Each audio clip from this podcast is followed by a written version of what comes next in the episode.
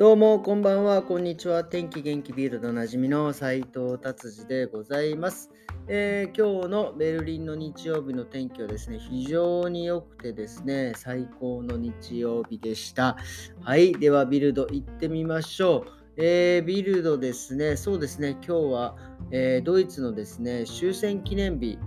ということでですね、ショルツさんが、え演説をなさったみたいです。まあえー、まあ、ウクライナの戦争に関してのことですね。まあ、要は、えー、ドイツはウクライナの方を、えー、支援、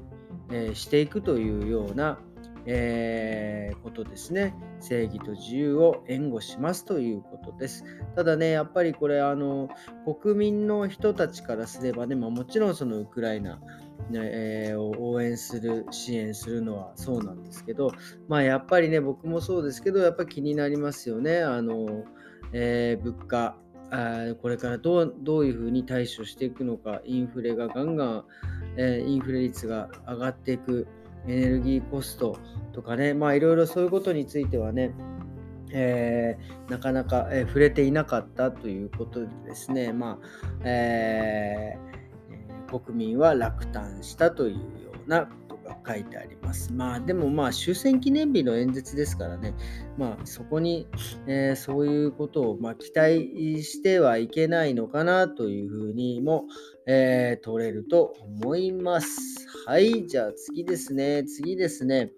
えー、ドイツって、まあ、他の国もそうなのかちょっとよくわからないんですけど、ドイツはあの自転車道路がちゃんとえー、車道があって、自転車道路があって、歩道がある。で、自転車道路がない場合はですね、えー、車道を走るというようなルールになってるんですけど、最近その、えー、車道、え自転車道路のところはですね、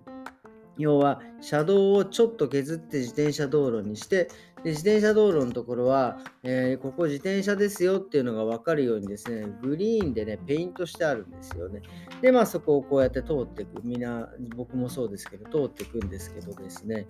あの何、ていうんですかねあの途中それ道路があるところはちゃんと走っていくんですけど途中でその道そのグリーンのやつがパーンと消えてですね車道と一緒になっちゃうんですよ。多分これって要はその車道がですね狭くなっちゃったあの自転車道路を取ってるんで車道がえー、狭くなっているんで結構渋滞がねやっぱ結構起きやすくなってですねあラッシュの時なんかは。なのでそれを防ぐために、まあ、一部、えー、混みそうなところは、えー、自転車道路のそのグリーンで塗ってるところをパンと消して、え車道にしているわけです。でまあ自転車としてはねその車道を通らなきゃいけないんですがとにかくそういうラッシュの時はもう自転車も通る隙間がね、あんまりないんですよね。で、結局皆さんはね、そこはもう自転車通らないで歩道に出るというようなね、ことになってるんですよ。まあ結局、あの、歩道出てもいいんで、自転車降りて歩道をね、歩くのはいいんですけど、あのもう歩道をですね、まあ走っちゃうわけですよね。まあ僕もこの間、その、それで赤信号無視な感じで、で捕まった経験もありますのでね、やっぱ歩道はね、自転車通ってはいけないのですが、そこはみんな 通ってるというような、えー、場所があってですね、それについてやたらに書いてありました。まあだからルールはね、守んなきゃいけないんだけど、まあそういう、えー、ね、道路をこうどういうふうにするかっていうのはね、まあこれまた難しい問題ですよね。まあ自転車乗ってる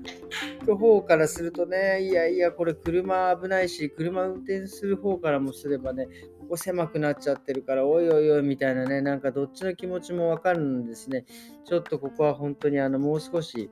えー、歩道を狭くして車道、まあでもこれもまた難しい問題ですね。またいろいろ工事しなきゃいけないしね。えー、っていうことでございます。はい。えー、っとですね、今日はですね、え、僕ね、今日はちょっとあの家で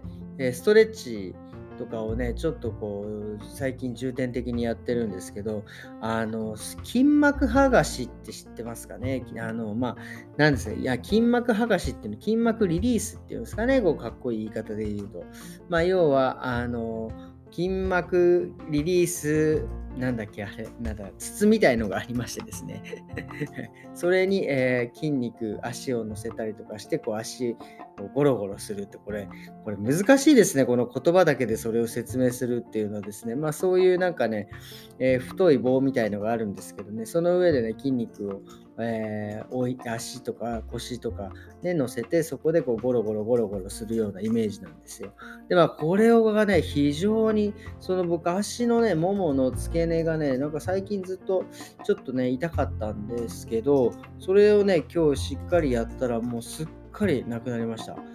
これねびっくりしました。それでこれ筋膜剥がして僕もあのまああのあんまり理論とかよくわからないままやっていたんですけど、これ先ほどですね、YouTube でね、ちょっと勉強しました。これね、すごいですね。筋膜って、要は筋肉って、えっ、ー、と、えー、筋膜にこう覆われてるわけですよ。で、筋膜に覆われてて、で、筋膜、筋肉と筋膜の間にですね、えー、活液っていう、まあ、その要は、あの筋肉が、えー、こういうふうに潤滑できるようにちゃんと動けるように、えー、筋肉と筋膜の間にそういう液体があってですね、えー、るわけで。それがやっぱこう筋膜と筋肉がくっついてしまうとですね、それが結局その筋肉の動きが悪くなってしまうんですね。で筋膜っていうのは筋肉を守るための膜ですからね、それがこうへばりついてしまうとですね、筋肉の動きが悪くなって、まあそれが結局、えー、凝りだったりとかですね、こう、なんていうんですか、ちょっとこう、五十肩だ、なんとかだとか、あの腰の痛みだとかいうことにつながっていくみたいなんです。で、要はその、えーと、筋膜リリースっていうのはその筋肉と、えー、筋膜をこう剥がすというようなことなんですけど、剥がすっていうのは、そのなんか要は、無理やり引っ張るとかというよりは、その要は筋膜くっついちゃった部分があるわけですね、筋肉と筋膜が。でも、その周りには、まあ、その広範囲にわたる渡ってくっつくこともあるんですけど、まあ、そんなに広範囲になることはないので、くっついてる、えー、くっついてる周りの部分には、えーと要は、活液っていうのが残ってるわけです。それをですね、そのローラーでですね、要は何て言うんですか、あのお蕎麦とかパンとか伸ばすあのあれあるじゃないですか、あの変なこう棒みたいな、匂い棒みたいなやつ。あれでですね、筋肉をぐーっとこうやるイメージですかね。それで他の要は余ってる活横の活液を、えーえーとかえ筋膜がと筋肉がくっついたところにこうやって押し込んであげる。そうするとその活液があのバーッと流れてあの筋膜と筋肉がくっついたところが剥がれるっていう、えー、理論らしいんですよってこれ分かったかな？これまた難しいですねこれ。まあ、えー、あのー、分からない方はですね あのまあそれでも知りたい方はですね YouTube で見ていただくと非常にあの最近やっぱりねそういうなんですか、あの、ちゃんと説明してくれる方がね、いらっしゃいますんでね、それで僕も分かった。分かったけど説明できないっていうのは分かってないのかな。まあまあそういう感じで、まあでもね、それをやるとね、本当に体が今日は非常に楽で、